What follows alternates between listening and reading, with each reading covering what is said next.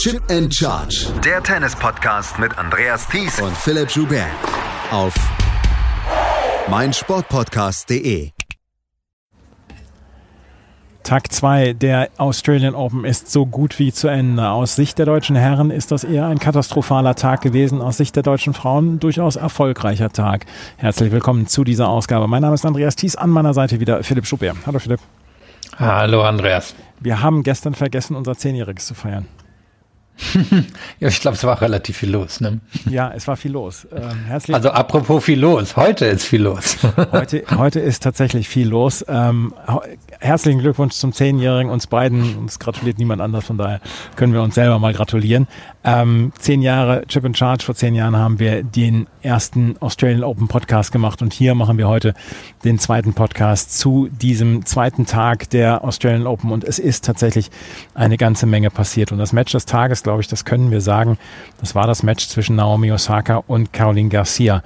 Das war mit viel, viel Spannung erwartet worden. Naomi Osaka auf dem Weg zu ihrem Comeback, sie hat eine große Motivation gezeigt, hier dann wieder ähm, ja an den Start zu gehen. Sie will wieder Grand Slams gewinnen, hat sie gesagt. Sie will sich ein großes, einen großen äh, Turnierplan aufstellen und ist heute allerdings hier ausgebremst worden von Caroline Garcia. Und das war ein Match, was alleine vom Service her auf sehr, sehr hohem Niveau geführt worden ist.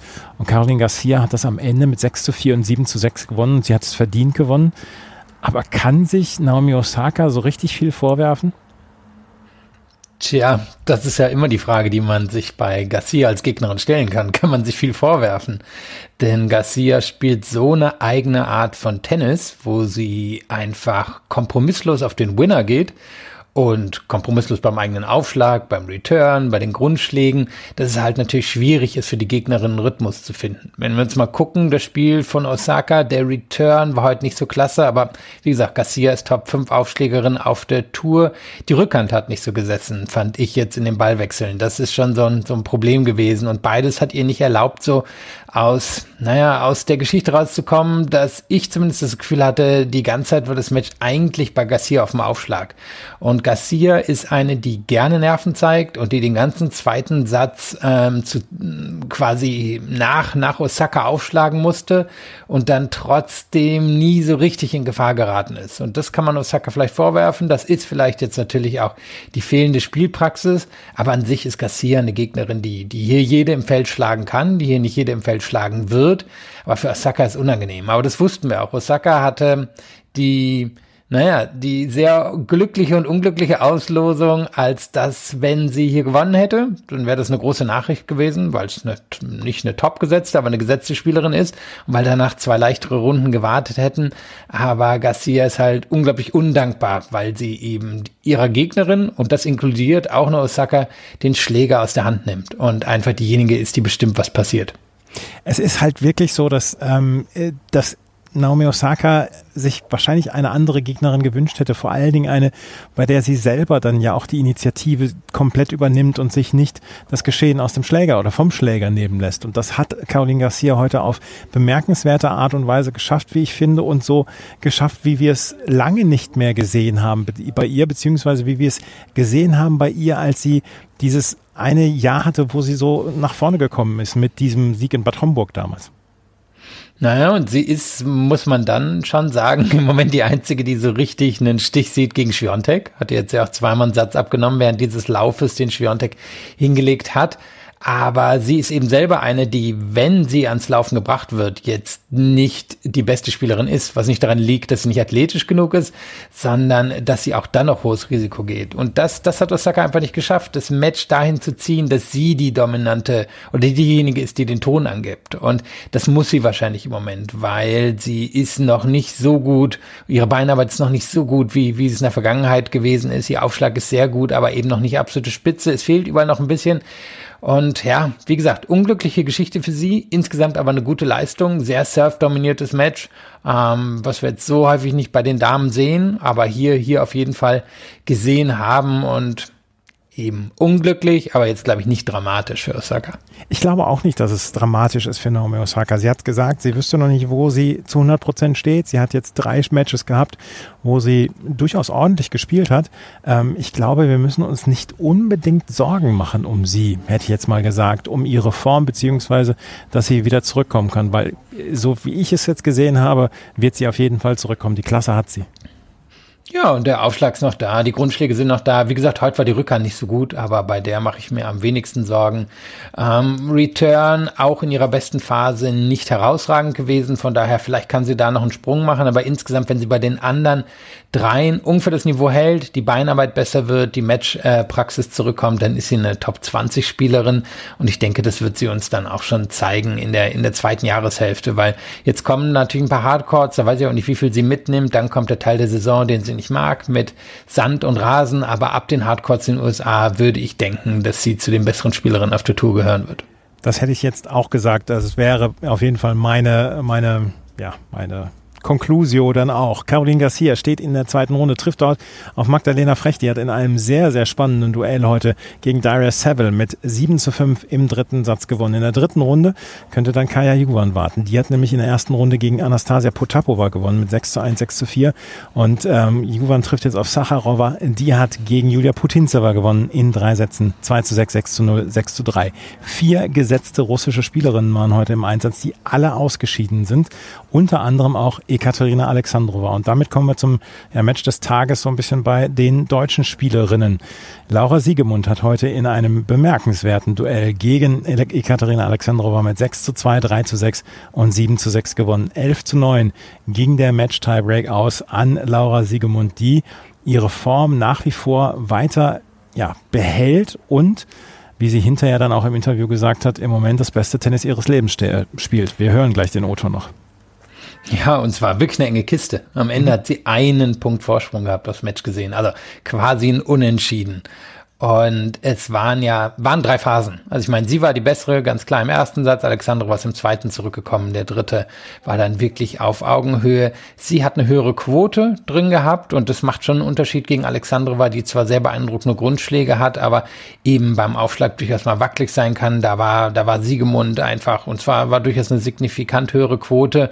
Das, das gibt ihr dann Vorsprung, das gibt ihr dann die Möglichkeit, eben auch auf Angriff zu gehen.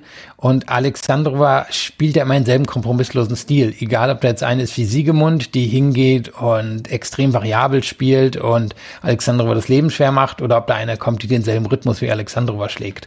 Und ähm, ich finde, das ist ein schöner Kontrast zwischen, zwischen den beiden. Und ähm, es war dann ja auch gerade zum Ende hin wirklich ein gutes Match. Und man muss sagen, im Moment ist das sehr beeindruckend, was Siegemund da macht. Lass uns mal reinhören, was sie gesagt hat, nämlich zum besten Tennis ihres Lebens. Schon, mein Spiel lebt ja auch von der Physis, ja, und da habe ich eigentlich nicht mehr unbedingt geglaubt, dass ich so ein hohes Level spielen kann. Ich muss sagen, ich spiele wahrscheinlich das beste Tennis meines Lebens. Ja.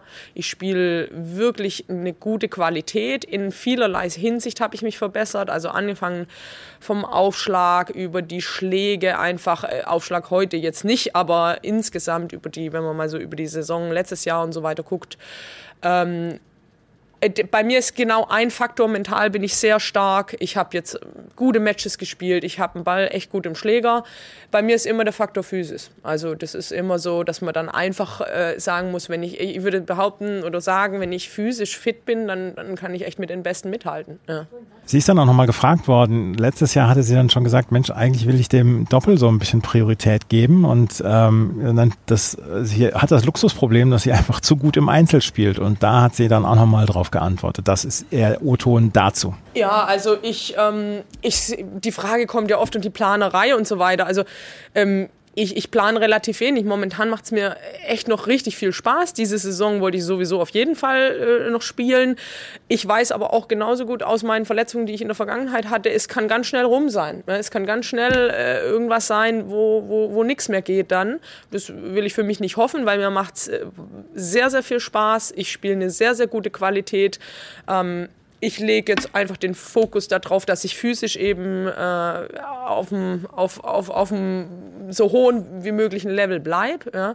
Und dann kann ich noch eine Weile spielen. Und das hängt halt auch immer davon ab, mit dem, wenn ein Einzel-, ein Doppelranking auseinandergehen, äh, dann äh, muss man sich entscheiden und dann würde ich mich fürs Doppel entscheiden. Ja? Ich würde jetzt nicht ITF-Turniere im Einzel spielen, um irgendwie mein Ranking wieder aufzupolieren. Also, aber solange die beiden beieinander bleiben, ich muss sagen, mir macht halt Einzel auch richtig Bock noch, weil ich gut spiele, weil ich ich merke, da ist auch noch Potenzial da. Im Doppel sowieso, aber im Einzel auch noch. Und das gibt mir dann den Drive. Also ich würde gerne noch, äh, ich würde gerne noch spielen. Ich, ich habe auch immer gedacht, irgendwann kommt vielleicht mal so der Punkt da, ja, da will ich mich dann nicht mehr so quälen oder da habe ich echt einfach so die tiefe innere Motivation dann irgendwann doch nicht mehr. Aber das ist überhaupt nicht der Fall. Im Gegenteil. Im Gegenteil, mich wurmt es immer, wenn ich dann ein bisschen eine Verletzung habe oder halt nicht so kann, auch im Training nicht so kann, wie ich gerne würde. Und da merkt man dann dran, wie viel Lust man eigentlich noch darauf hat, wirklich weiter an sich zu arbeiten und sich immer weiterzuentwickeln. Also Sie hat dann ja auch noch ein bisschen ausgeführt, dass sie ähm, eine höhere Qualität in den Schlägen hat, dass sie nicht mehr so fit ist wie vor sechs, sieben Jahren, aber insgesamt eine höhere Qualität in den Schlägen hat. Und wenn sie das nicht hätte, dann hätte sie vielleicht dann auch schon aufgehört mit dem Tennis, ähm, beziehungsweise mit dem Einzel. Es ist bemerkenswert, wie sehr sie im Moment bei den Spielerinnen dabei ist, wie sie nicht unbedingt immer jedes Spiel gewinnt und dann auch ähm, zwischendurch mal Niederlagen ähm, ja, akzeptieren muss, aber wie sie sowohl im Einzel als auch im Doppel, wo sie jetzt im Moment Top 5 steht in der Weltrangliste, wie sie dort mithalten kann, beziehungsweise das Tennis auch bestimmen kann. Dieser australische Sommer, dieser australische Januar, der war bislang extrem gut zu ihr und vor allen Dingen ja auch das Ende des letzten Jahres. Das stimmt. Und sie trifft jetzt übrigens auf eine andere Top-5-Spielerin im Doppel, auf ja. Storm Hunter. Also mhm. da, da kann man sehr gespannt sein. Wird jetzt wahrscheinlich nicht den allergrößten Court bekommen, obwohl Storm Hunter Australierin ist, aber hier treffen eben wirklich zwei aufeinander, die, die extrem geschickt sind in dem, was sie tun. Und Siegemund fand ich auch noch was anderes Interessantes in der Aussage äh, oder in, in ihren Aussagen drin. Sie ist ja selber angemerkt. Sie ist eine, die sich in der Vergangenheit immer wieder verletzt hat. Das heißt, die Phase hier, die kann ganz schnell vorbei sein. Und daher denke ich, macht es durchaus auch noch Sinn, so lange Einzel zu spielen, wie es geht, weil das Geld im Einzel ist wesentlich besser als mhm. im Doppel. Also, um hier die, dieselbe Summe rauszuholen, die sie jetzt hier im Einzel ähm, mindestens holen wird mit der zweiten Runde, müsste sie, glaube ich, im Doppel schon Richtung Halbfinale oder so kommen. Also das, das macht einfach ökonomischen Sinn und eine Top-Doppelspielerin kann sie ja noch in zwei oder drei Jahren sein. Und sagen wir, sie kriegt jetzt nochmal eine Verletzung, damit ist im Einzel vorbei, dann glaube ich, wird sie nicht traurig gewesen sein, hier, hier noch das Geld mitgenommen zu haben. Und ist jetzt nicht so, dass Laura Siegemund ähm, zurücktreten wird irgendwann mal und nie mehr im Leben wird arbeiten müssen. Also von daher, das, das kann ich schon verstehen, selbst wenn es vielleicht Sinn machen würde, sich jetzt gerade aufs Doppel zu konzentrieren, zu sagen, jetzt werde ich die die Nummer eins, jetzt beherrsche ich das, aber das sind Spielerinnen, die, die sind gut genug, wie Storm Hunter, wie Lise Mertens, da oben im Doppel drin, Krajcikova natürlich, die jetzt mit Siegemund hier spielt, dass Siegemund jetzt nicht auch einfach das Doppel dominieren würde. Storm Hunter ist die Gegnerin. Storm Hunter hat heute ihren ersten Main Draw Sieg bei Australian Open erreicht. Sie hat gegen Sarah Irani gewonnen mit 6 zu 4 und 6 zu 3. Laura Siegemund also gegen Storm Hunter in der zweiten Runde. In der dritten Runde ähm, wartet vielleicht sogar dann die Doppelpartnerin, weil Barbora Krajcikova trifft auf Tamara Korpatsch und die beiden Siegerinnen spielen dann gegeneinander. Wir haben weitere Ergebnisse gehabt. Wir haben unter anderem Anastasia Pavluchenkova gehabt, die die an 21 gesetzte Donald Vekic in zwei Sätzen besiegt hat. Die trifft jetzt auf Paula Badosa. Paula Badosa war heute sehr zufrieden mit ihrem Match. 6 zu 1, 6 zu 3 hat sie gegen Taylor Townsend gewonnen. Ähm, wir müssen ein bisschen weiter runter gucken. Es ist nicht ganz leicht, das jetzt hier rauszusuchen, weil wir sowohl die untere als auch die obere Hälfte hier heute haben spielen sehen. Aber Beatrice Haddad-Mahir hat in einem sehr engen Match gegen Linda Freviertower gewonnen mit 6 zu 2, 3 zu 6 und 6 zu 2. Trifft jetzt auf Lina Koneva, die letztes Jahr das Juniorinnen-Einzel hier gewonnen hat. Ähm, die hat ja gegen Sarah Suribis Tormo gestern gewonnen. Dann müssen wir weiter hochgehen. Mart, ähm, Elise Mertens trifft auf Marta Kostiuk in der zweiten Runde. Elise Mertens hat gegen Maya Sherif nach Aufgabe gewonnen und Marta Kostiuk hat gegen Claire Lou gewonnen. Und ähm, dann können wir noch ein bisschen weiter nach oben gehen. Arantxa Rus hat zum Beispiel gegen Angelina Kalinina gewonnen. 6 zu 1, 6 zu 0 0. Das war eine ganz, ähm, das war eine ganz klare Geschichte. Jasmin Paolini gewinnt gegen Diana Schneider in zwei Sätzen und dann kommen wir zur anderen deutschen Spielerin, die heute weitergekommen ist. Das ist nämlich Tatjana Maria. Die hat heute gegen Camila Usorio gespielt, lag im ersten Satz mit 5 zu 1 zurück. Dann ja, hatte sie ein Spiel, was sie sagte, dass sie so ein kleines bisschen ja, glücklich gewonnen hat zum 2 zu 5 und dann ähm, hat sie hat Osorio keinen Ball mehr getroffen. Ähm, Maria gewann den ersten Satz mit 7 zu 5, führte im zweiten Satz mit 5 zu 2, musste dort dann den Satzverlust hinnehmen, noch beim 6 zu 7. Und dann konnte sie aber im dritten Satz, nachdem sie dann auch Probleme hatte mit der Hitze und zwischendurch ihr schwindelig war, konnte sie den dritten Satz mit 6 zu 4 gewinnen. Sie hat hinterher erzählt, dass sie ähm, so ein, ein Quetschi äh, bekommen hat von ihrem Bruder, der mit den beiden Kindern da war. Und das ist so ein Karotte-Apfel- ähm, Kompott, was man so in so, einem, in so einer Quetschpackung dann hat und dann äh, nehmen kann. Das war das Einzige, was sie dann noch essen konnte, beziehungsweise was, was vorrätig war. Und dann konnte sie die Kraft wieder bekommen und hat dann 6 zu 4 gewonnen. Das war endlich mal wieder ein Sieg für Tatjana Maria, die seit ihrem Halbfinale in Wimbledon keine erste Runde mehr überstanden hatte bei einem Grand Slam. War der Quetschi das, was hier zugeworfen wurde da? Genau. Nach genau. dem, ah ja, okay, ich hatte mich nämlich schon gewundert, weil es sah so aus, als wenn ihr jemand aus dem Publikum was zuwirft und sie sagt, jojo, danke. Das war äh, der Bruder. jetzt, Ah, okay. sieht man, sieht man ja wirklich jetzt eher selten, aber äh, ist mir als Situation geblieben. Ja, insgesamt, wenn man mal schaut, ne, beide mit einer positiven Winner Unforced Error Bilanz hier am Ende. Eher, eher selten, ähm, dass man das wirklich sieht. Gerade auf so einem Belag ähm, spricht jetzt natürlich dafür, dass beide eher auf Sicherheit gepolte Spielerinnen sind, aber beide eben auch in der Lage, durchaus viele, viele Winner zu setzen. Und ähm, ich hatte ja vorher gedacht, dass Osorio das ähm, gewinnen würde, ähm, einfach weil sie diese Kreativität von Maria durchaus, ähm, naja, dass sie, sie bringt die auch mit. Sie, sie kann die matchen. Mir fällt jetzt gerade kein besseres Wort dafür ein. Und da muss man mal sagen, hat Maria wirklich hier in den entscheidenden Situationen die, die Nerven behalten. Und das ist ja eben keine Selbstverständlichkeit. Du hast gerade gesagt, der erste Sieg bei einem Grand Slam seit Wimbledon damals. Das heißt, das müssen fünf Niederlagen jetzt in Folge mhm. gewesen sein bei Grand Slam Turnieren in der ersten Runde. In dem Alter, da kommen die Nerven rein, da kann man sich absolut sicher sein. Also eine, eine beeindruckende Geschichte muss jetzt auch in der nächsten Runde noch nicht zu Ende sein. Paulini hat ein bisschen mehr Dampf in den Schlägen, ist wahrscheinlich auch sicher genug, aber mal gucken, wie sie zum Beispiel mit Maria Slice umgeht.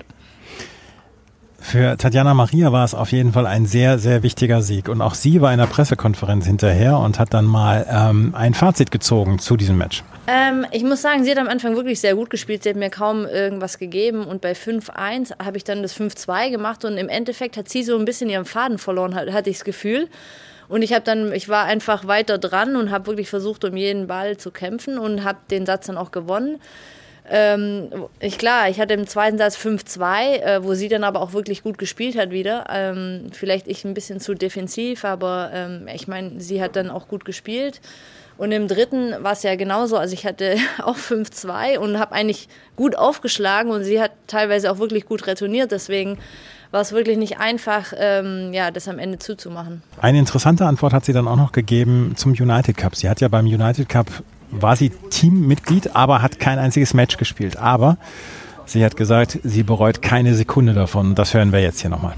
Also klar, ich bin in den United Cup reingegangen und ich wusste, ich bin die Nummer zwei äh, nach Angie. Ich meine, wir wussten alle nicht, äh, ob Angie wirklich alle Matches spielt oder ob hätte auch jeden Tag sein können, dass ich vielleicht spiele. Also es war von Anfang nicht so klar, aber ich habe das wirklich ähm, ich wollte mal was anderes dieses Jahr machen, weil ich immer Turniere spiele und ich dachte, in Australien ähm, äh, am Anfang läuft es immer nicht so gut für mich, deswegen dachte ich, okay, wir fangen mit United Cup an, ähm, ist ein Team-Event und ähm, es war die beste Entscheidung überhaupt, weil obwohl ich nicht gespielt habe, ähm, ich muss ganz ehrlich sagen, es war unglaublich. Äh, die zwei Wochen, die wir alle zusammen hatten und äh, für, für Charlotte, für meine Tochter, war es die beste Zeit überhaupt. Deswegen ähm, bereue ich definitiv äh, da gar nichts und es war wirklich ähm, super da, dabei zu sein. Das fand ich ganz interessant, dass sie dann gesagt hat, hier, meine Tochter hat da zwei Wochen, zwei, die besten zwei Wochen gehabt überhaupt, dass sie das komplett in den Vordergrund gestellt hat. Ja, kann sie jetzt, glaube ich, in dem Alter auch. Mhm. Also, ne, sie, sie, glaube ich, muss jetzt ja nicht mehr ähm, jede Woche sich reinhängen, um es noch irgendwie so auf der Tour zu schaffen oder um sich zu etablieren. Das, das hat sie schon alles lange. Und von daher glaube ich, macht das durchaus Sinn und wissen alle, Teamerfahrungen sind jetzt nicht so häufig im Tennis, es sei denn, man spielt College. Und von daher kann, mir, kann ich mir gerade für ihre Familie vorstellen, dass das eine spannende Geschichte ist. Wie als die Tochter jetzt elf müsste, zehn, ja. elf müsste jetzt mhm. sein. Das ist natürlich auch, das ist ein Alter, in dem man, glaube ich, dann sehr gerne durchaus mal mit Erwachsenen rumhängt. auf jeden Fall hat äh, Tatjana Maria hier die zweite Runde erreicht, trifft jetzt dann auf Jasmin Paulini. Eine absolut überragende Leistung hat heute Diana Jastremska gebracht. Die hat gegen Maketa Vondrushova mit 6 zu 1, 6 zu 2 gewonnen. Vondrushova war nicht unbedingt in der allerbesten Form. Aber wie Diana Jastremska hier links und rechts die Winner hat einschlagen lassen bei Vondrushova, das war absolut beeindruckend. Und Jastremska hatte sich so durch die Quali gequält, dass sie so heute eine solche Leistung heute abliefert. Damit habe ich nicht gerechnet. Du? Ähm, nee, natürlich nicht. also kurze, kurze Ballwechsel, 46 zu 24 für sich entschieden. Sehr, sehr selten gesehen sowas, ähm, dass jemand so klar das schafft, vor allem wenn die Person jetzt kein überragendes Surf hat, was Jastremska nicht hat, sondern das waren alles Returns, die eingeschlagen sind. Das waren die dritten, die vierten Schläge, die sie dann in der Lage war, einfach als Winner zu platzieren. Und du hast schon gesagt, Bondrusch war im Moment nicht in der Topform, ähm, aber ist eben auch gar nicht in die Lage gekommen, das selber dominieren zu können. Liegt jetzt nicht so unbedingt in ihrer DNA, aber Vondrushova kann den Ball auch schon flach machen und kann auch schon Druck auf die Gegner machen, aber hat er quasi gar keine Möglichkeit zu bekommen, weil Jastremska ihr, naja, wirklich das Racket aus der Hand geschossen hat. Und jetzt die Frage immer bei Jastremska, okay, wie viele Matches kann die das durchziehen? Das haben wir in der Vergangenheit alles schon gesehen, das kann fix vorbei sein, aber die war an den Top 20 schon dran. Das ist eine mit Potenzial, da oben wieder hinzukommen. Von daher, mal gucken. Jetzt hat mit Gratschewa so eine, die, naja, sehr solide ist. Da, da werden wir dann mal sehen, was sie, was sie da zum Beispiel mit anfängt. Gerade war schön Tiefe drin, kann Winkel aufmachen. Das ist sicherlich eine andere Art von Aufgabe, wo ich nicht weiß, ob ich Jastremska in derselben Art dominieren kann. Aber wird, wird schon spannend sein, wie weit sie hier kommt. Viktoria Golubitz hat gegen Veronika Kudermetova gewonnen in drei Sätzen. Kudermetova neben Samsonova, Potapova und Alexandrova eine von vier russischen gesetzten Spielerinnen, die hier die erste Runde nicht überstanden hat. Karina Sinjakova gewinnt gegen Jacqueline Christian mit 6 zu 2 und 7 zu 5. Elina Svitolina hatte überhaupt keine Probleme mit der Wildcard-Inhaberin Taylor Preston, 6-2, 6-2 und trifft jetzt auf Viktoria Tomova.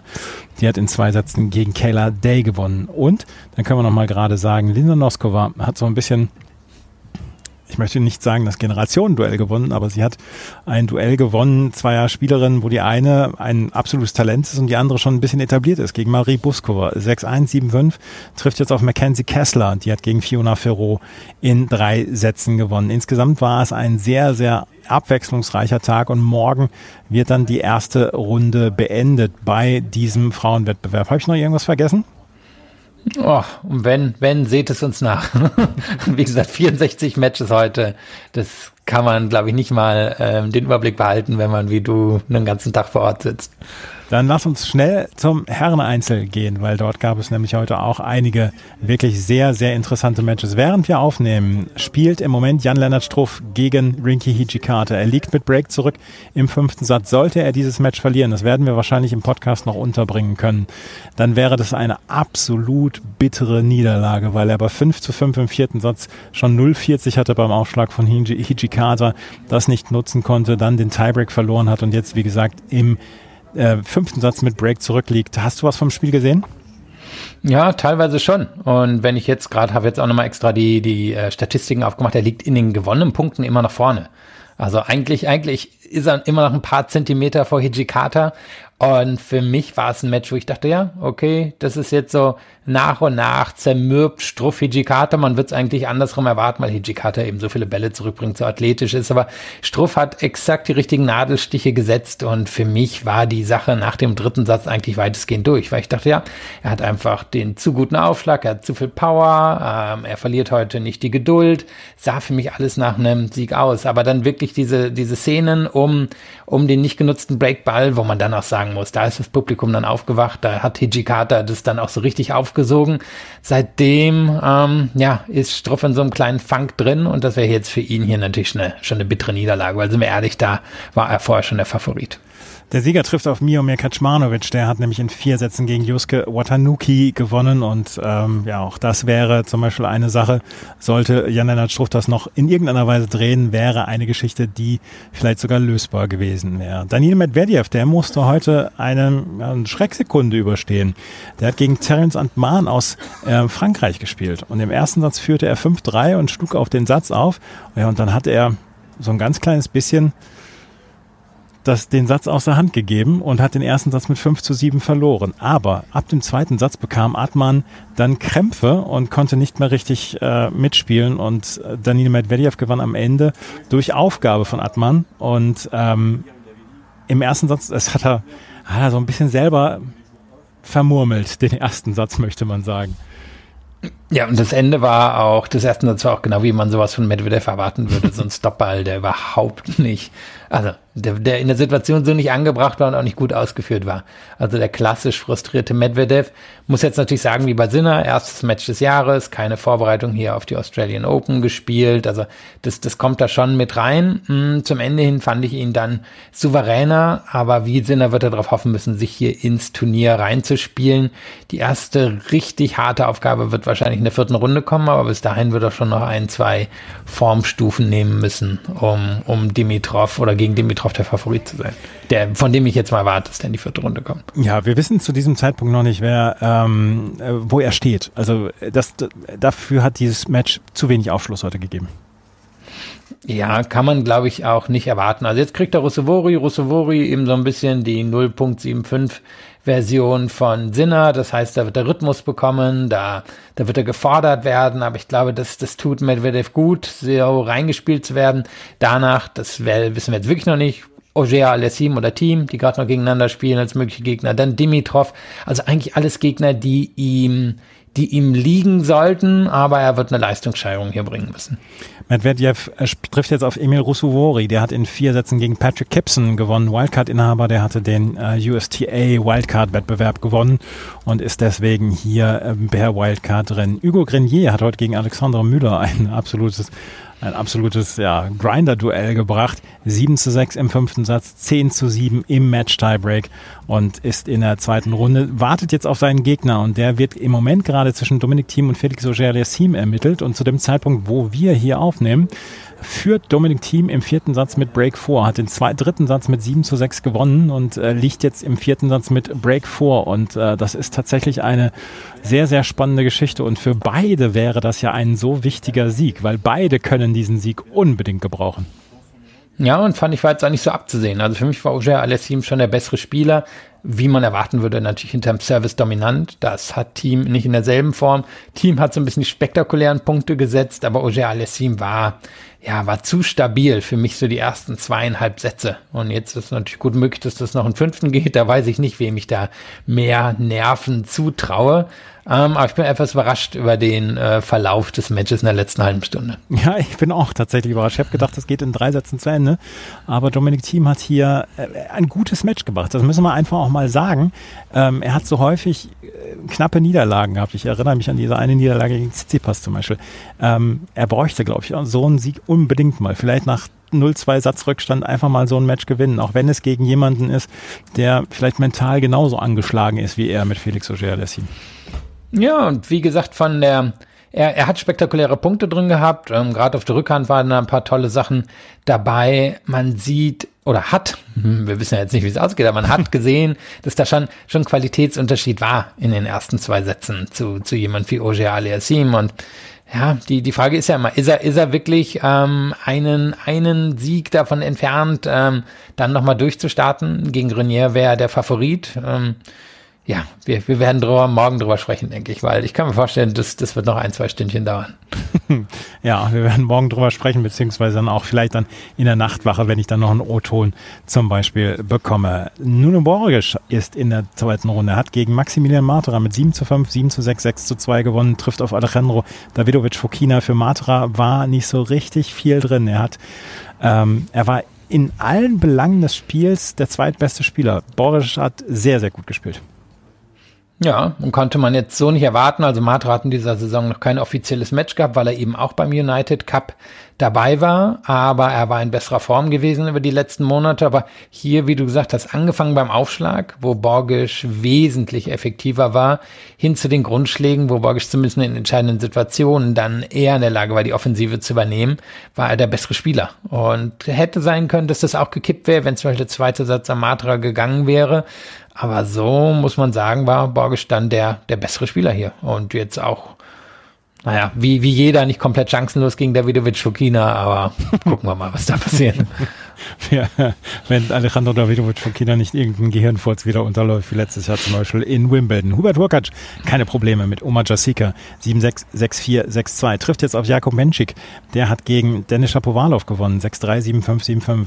Shapovalov noch weit entfernt von der Form, die er einmal hatte, aber er kämpft sich zurück. Zhang Zhizhen hat gegen äh, Federico Correa gewonnen. In drei Sätzen trifft auf Hugo Mbea, der in vier Sätzen, in vier durchaus gutklassigen Sätzen gegen David Goffin gewonnen hat. Ähm, Chris Eubanks ist der Gegner von Andrei Rublev. Uh, Eubanks hat gegen Taro Daniel gewonnen in drei Sätzen. Und dann müssen wir einmal gerade gucken, Sebastian Korda hat sich das Leben heute Morgen so, so, so schwer gemacht. Hat die ersten beiden Sätze ganz klar gewonnen, 6-1, 6-4 und dann komplett den Pfad der Tugend verlassen. 2-6, 4-6 und im dritten, fünften Satz liegt er 0 zu 2 zurück und gewinnt dann die letzten sechs Spiele, trifft auf Canton Alice. Da ist Korda so ein bisschen von der Schippe gesprungen, weil das sah zwischendurch komplett kopflos aus. Ja, müssen sagen, ist keine gute Phase bisher für ihn gewesen. Er hatte erst im letzten Jahr das Finale von Adelaide zu verteidigen und dann hier die, das, das Viertelfinale bei den Australian Open hatte ja unter anderem hier Medvedev besiegt. Aber davon ist er im Moment noch ein Stück entfernt. Ich meine, der gute oder der Vorteil für ihn ist, er war dann ja ein paar Monate raus mit einer Verletzung. Von daher, das konnte er, ähm, da, da könnte er jetzt noch was aufholen. Aber im Moment sieht er nicht aus wie der Spieler, von dem immer wieder alle erwarten, dass er in die Top 20, in die Top 10 einzieht. Also da, da ist er ein Stück von entfernt. Alex de Menor, der wäre beinahe auch ins Schwitzen geraten, beziehungsweise die australischen Tennisfans. Er hatte den ersten Satz gegen Milos Raonic verloren mit 6 zu 7, aber Raonic Körper hat wieder nicht mitgemacht. 6 zu 3, 2 zu 0 stand es dann. Dann musste Raonic aufgeben. Alex de Minaur trifft jetzt in einer sehr, sehr interessanten Runde in der zweiten Runde auf Matteo Analdi. Alex Kovacevic hat gegen Alejandro Tabilo gewonnen in fünf Sätzen. Tabilo, der ja gerade mit einem Turniersieg ähm, aus Auckland angekommen war, in fünf Sätzen der Unterlegene. Und der trifft auf Karen Ratschanow. Der hat dort in einem sehr unterhaltsamen Duell gegen Daniel Altmaier gewonnen. 5 zu 7, 6 zu 3, 7 zu 6, 7 zu 6. Altmaier war hinterher tief enttäuscht ob dieser Niederlage, hat gesagt, ich muss solche Spiele irgendwann mal gewinnen. Es muss irgendwann mal Klick machen bei solchen Matches. Und ähm, er hatte seine Chancen, er war nah dran. Ja, nur sechs Punkte mehr für Khatschanov am Ende. Und die kurzen Punkte gingen an Altmaier. Das, das ist quasi die, die Grundlage, um ein Match zu gewinnen. Dass man die kurzen Punkte für sich entscheidet, weil es davon einfach mehr gibt als für den anderen. Aber Khatschanov war dann der, der die mittellangen Punkte gewonnen hat. Was heißt das? Der hat einfach mehr so, so Go-To-Muster, wo er halt weiß, wenn ich jetzt eins, zwei, drei mache, dann gewinne ich wahrscheinlich gegen Altmaier den Punkt. Und es ging dann häufig in die Rückhand rein von Altmaier, was man erwarten würde. Oder Khatschanov kam ans Netz und da, das war der Unterschied. Da hat er das Match dann für sich entschieden. Und da kann ich verstehen, verstehen, dass Altmaier frustriert war, weil normalerweise ist man nicht derjenige, der den besseren Service-Tag gegen Khatschanov hat.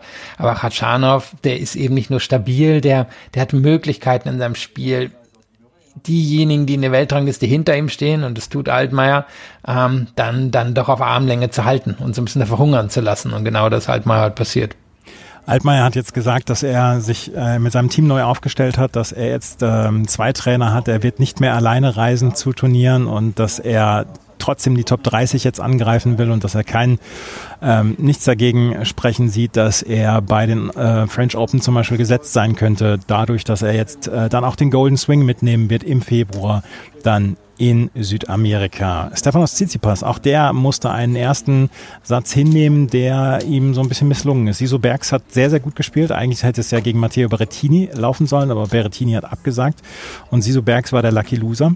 7 zu 5 gewann er den ersten Satz, aber dann hatte er wieder körperliche Probleme und das ist ihm am Freitag schon in der letzten Quali-Runde passiert, dass er auch da bei 30 Grad ähm, ihm die Kraft ausgegangen war und das war heute bei ähnlichen Temperaturen ist ihm das auch passiert. Tsitsipas gewinnt 6-1, 6-1, 6-3 in den Sätzen 2 bis 4 und hat ja, hat das Match bestimmt. Das muss man dann einfach so sagen. Vielleicht wissen wir auch noch nicht so richtig viel über, über seine Form. Nee, und steht ja immer noch im Raum, ob er vielleicht ein bisschen angeschlagen ist, müssen wir mal gucken.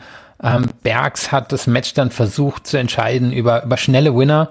Ähm, hat auch eine überragend gute Bilanz beim dritten Schlag gehabt. Das heißt, wenn er Return zurückkommt, hat er häufig den Winner getroffen. Ich glaube, sonst wäre die Geschichte wahrscheinlich gar nicht, gar, oder wäre sie, wäre sie weniger, äh, nee, dann wäre sie was will ich sagen? Dann, dann wäre es für Bergs wahrscheinlich noch klarer gegen ihn ausgegangen. Also da, da war er heute schon sehr gut und mir hat auch so ein bisschen gefallen, das Swag, den er da im ersten Satz gezeigt hat.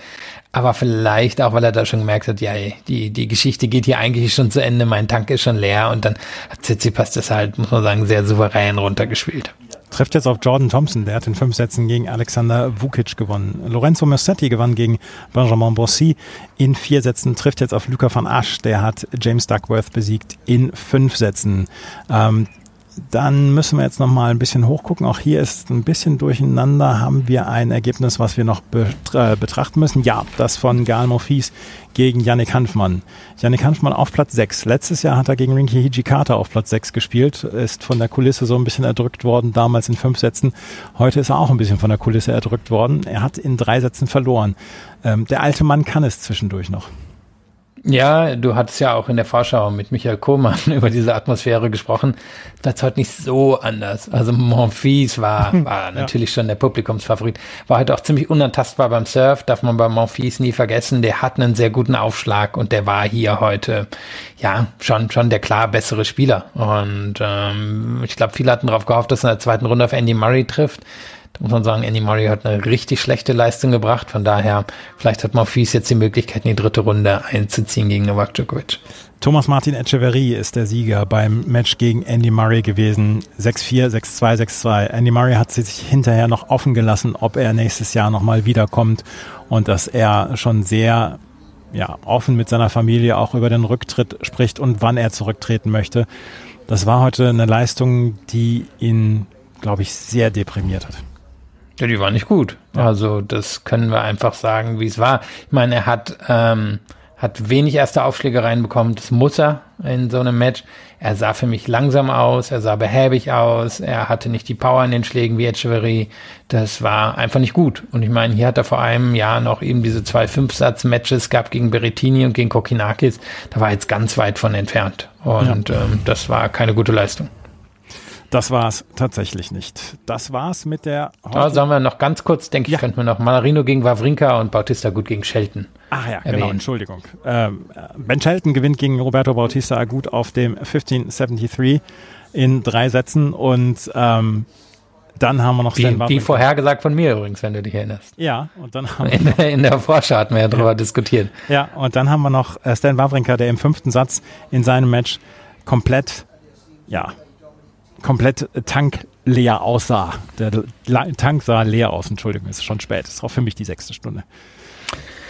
Ja, ähm, war war vielleicht ein bisschen, was man erwarten musste, ähm, aber was natürlich fast ein bisschen unwahrscheinlich aussah nach den ersten drei Sätzen. Manarino hat den, den ersten durchaus klar für sich entschieden, war für mich da auch der bessere Spieler und dann hat sich Wawrinka, wie wir das schon so häufig gesehen haben bei Grand Slams, rein, reingearbeitet in die Sätze zwei und drei, war dann auch der bessere Spieler, sah dann Anfang des vierten aus, als, als könnte das jetzt rüberbringen und ist dann komplett eingebrochen. Und ähm, da merkt man dann sein Alter und da merkt merkt man natürlich auch, dass Manarino unglaublich unangenehm für ihn ist, weil er, weil er Wawrinka auf eine, auf eine Art laufen lassen kann, die, die Wawrinka gar nicht mag. Aber am meisten hat mich schon überrascht, wie, wie er dann doch körperlich hinten weggebrochen ist. Und ähm, ja, muss sagen, Chapeau, Manarino, wirklich jetzt Top 20. Äh, da gehört er im Moment mit seinem Tennis auch hin.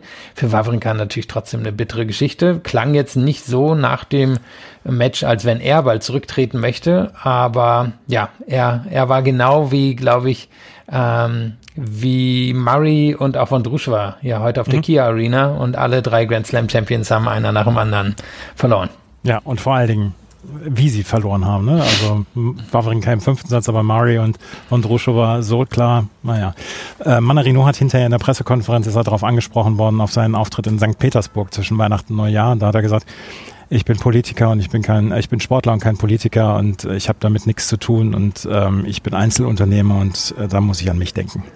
Gut. Was soll man sagen? Ja, was soll man sagen?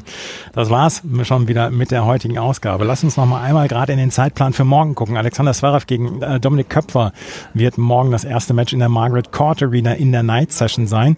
Und ähm, wir können dann morgen auch ähm, Angelique Kerber sehen, die morgen in ihr äh, Turnier starten wird in das Match gegen Danielle Collins. Das ist das zweite Match auf dem Court 1573 und ähm, das wird dann morgen so gegen drei Uhr nachts sein. Wir haben in der Night Session morgen Abend Elena Rybakina gegen Karolina Pliskova und Richard Gasquet gegen Carlos Alcaraz und wir haben noch Rebecca Marino gegen Jessica Pegula. Und während wir jetzt hier gerade so schreiben, äh, sprechen, hat Jan-Lennart Struff das Match gedreht gegen Rinky Hijikata. Er gewinnt im Match-Tiebreak mit 10 zu 8, nachdem er im Break-Rückstand lag und dann hat er das noch gewonnen. Das hat er, also wir haben schon einige Matches von Jan-Lennart Struff gesehen, die er auf eine dramatisch mögliche Art und Weise verloren hat. Das hat er heute gewonnen und ähm, es könnte ihm richtigen Auftrieb geben, vor allen Dingen, weil er bei den Australian Open noch nie gut gespielt hat.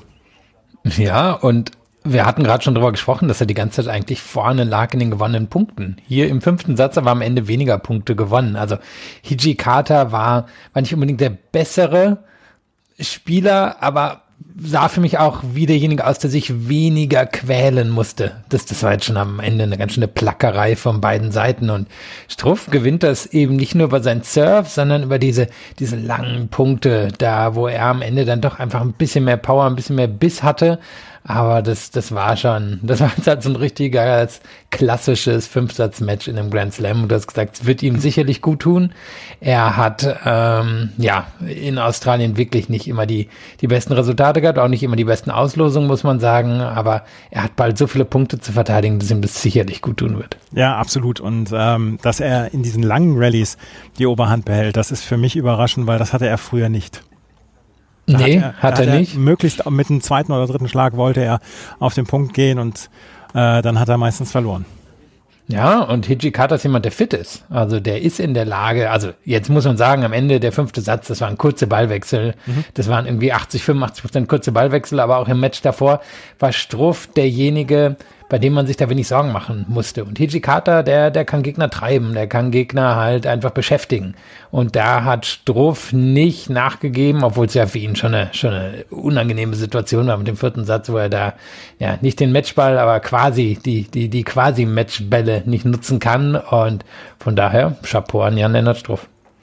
Jan-Lennart Struff gewinnt das Match. Morgen werden wir dann auch nochmal über das Team, äh, das Team OGLS Match sprechen. Das war's mit der heutigen Ausgabe von Chip in Charge mit unserem Daily Zutag 2 der Australian Open. Wir hoffen, es hat euch gefallen. Wenn es euch gefallen hat, freuen wir uns wie immer über Bewertungen, Rezensionen bei iTunes und bei Spotify. Folgt uns bei Twitter, Blue Sky oder Instagram. Und dann können wir nur sagen, morgen gibt's höchstwahrscheinlich wieder eine Nachtwache und dann auf jeden Fall den Podcast. Vielen Dank fürs Zuhören.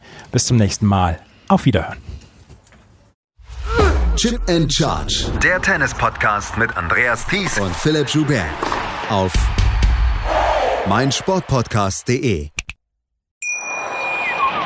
Wie baut man eine harmonische Beziehung zu seinem Hund auf? Puh, gar nicht so leicht. Und deshalb frage ich nach, wie es anderen Hundeeltern gelingt, beziehungsweise wie die daran arbeiten. Bei Iswas Dog reden wir dann drüber. Alle 14 Tage neu mit mir, Malte Asmus und unserer Expertin für eine harmonische Mensch-Hund-Beziehung, Melanie Lippisch. Ist was, Dog? Mit Malte Asmus. Überall, wo es Podcasts gibt.